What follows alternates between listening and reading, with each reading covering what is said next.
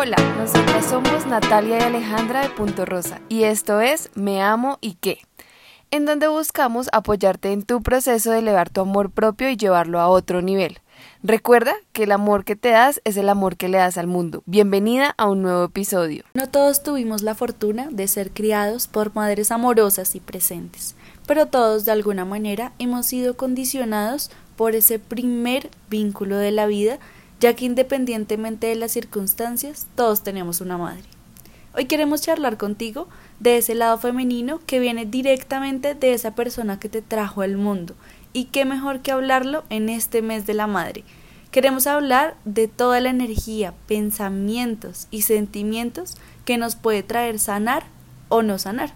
Ese lado femenino independientemente de la relación con tu mamá. Como personas, hacemos lo que vemos y no lo que nos dicen que hagamos. Y esos primeros lazos como el materno, que es el que tenemos más marcado y presente desde que somos niños, son un gran ejemplo que se nos queda en nuestra mente de cómo vivir nuestra vida, creando patrones que posiblemente como adultos repitamos, para bien o para mal. Hablemos de algunos de esos patrones que pueden estar influenciando nuestros resultados y, en general, nuestra vida. Problemas para atraer el amor de pareja.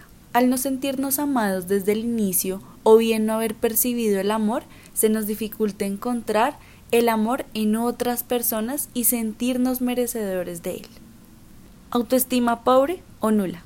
La autoestima es una de las herencias más importantes que puede llegar a dejarnos mamá. Como vemos que ella se ama, se respeta, se cuida, se prioriza, todo ello aprendemos nosotros también. Por eso, si no hemos percibido eso en nuestra madre, es posible que no tengamos la materia prima para trabajar en nuestra autoestima. Además, esto es muy común que se complemente con una relación de apego de mamá hacia nosotros, o bien un rechazo e indiferencia. Funcionará por la polaridad. El bloqueo del merecimiento. La relación con mamá, si no fue afectuosa y no tuvo la protección y el acompañamiento adecuado, o bien no se percibió con ese apoyo, puede cerrar nuestra capacidad de merecer. Esto se manifestará por la búsqueda constante de afecto o por el rechazo a este.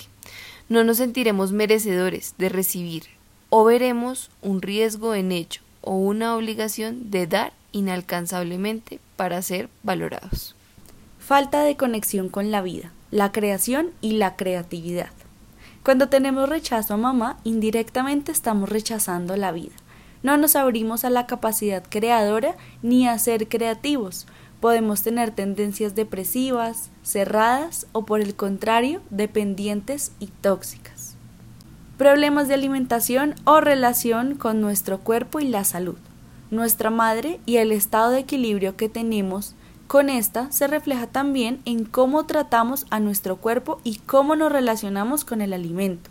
Y aunque esto puede haberse afectado por muchas otras causas, en la madre encontramos el detonante. Y rechazo y hasta violencia a la figura femenina. Esto se ve sobre todo en los hombres, aunque en las mujeres también se puede apreciar con actitudes tóxicas o dañinas hacia otras mujeres. Como puedes ver, la relación que tenemos con mamá es muy importante para el desarrollo de muchas de las áreas importantes en nuestra vida, independientemente de que te veas constantemente o no con ella, de que vivas con ella o no, o de que aún te acompañe en este plano terrenal. O no, nada de eso es relevante al momento de analizar la relación con ella porque más allá del plano físico somos seres energéticos y todo nuestro alrededor se mueve y se transforma por la energía que se crea en medio de ello. Sanar también es un proceso energético. Y si quieres sanar cada una de las áreas que te mencionamos anteriormente, la solución es sanar directamente el vínculo con mamá. Por eso te invitamos a que repitas con nosotras las siguientes palabras.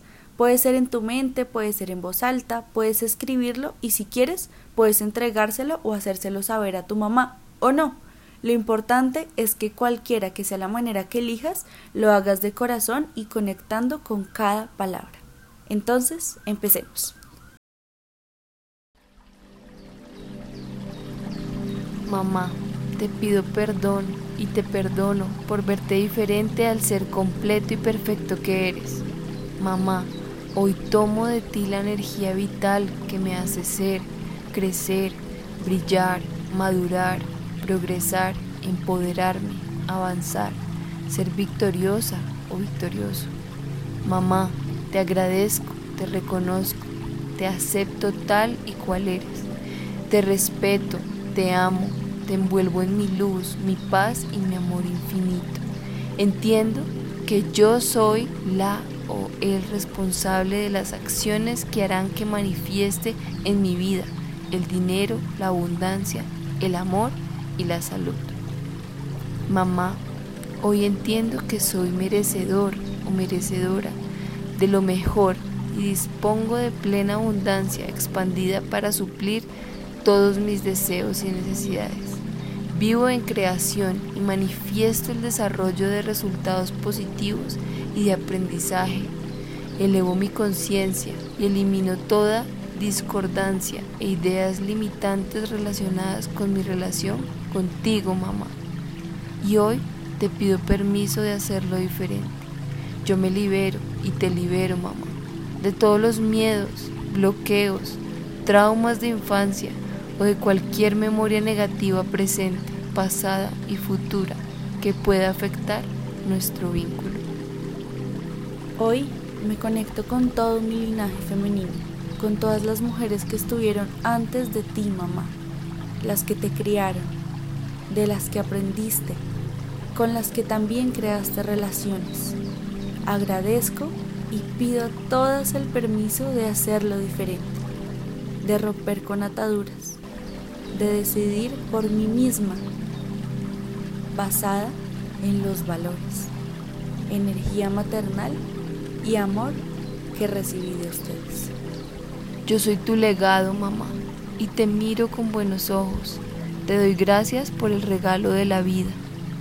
Yo soy luz, te envuelvo en ella, mamá, en mi infinito amor por ti. Gracias, gracias, gracias.